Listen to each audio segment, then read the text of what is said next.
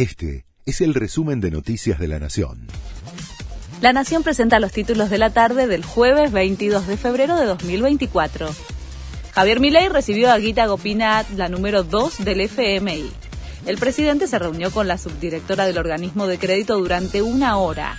Ayer la funcionaria se había encontrado con el ministro de Economía, Luis Caputo.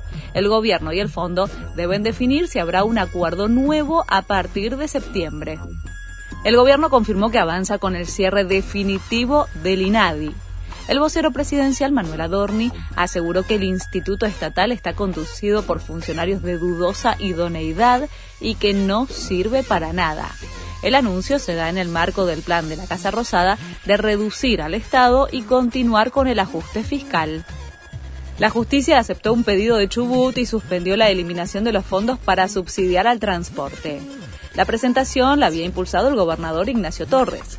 La resolución instó a la Casa Rosada a abstenerse de recortar o quitar el Fondo Compensador del Interior, una iniciativa que llevaría los boletos de colectivo por encima de los mil pesos.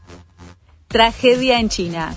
Un buque de carga impactó contra los pilares de apoyo de un puente por una maniobra inadecuada de la tripulación y lo partió. Cinco vehículos cayeron al agua.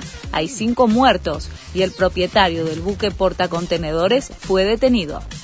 La AFA anunció rivales y sedes para los dos partidos que jugará la escaloneta en marzo. La selección se medirá con El Salvador y Nigeria como preparación para la Copa América.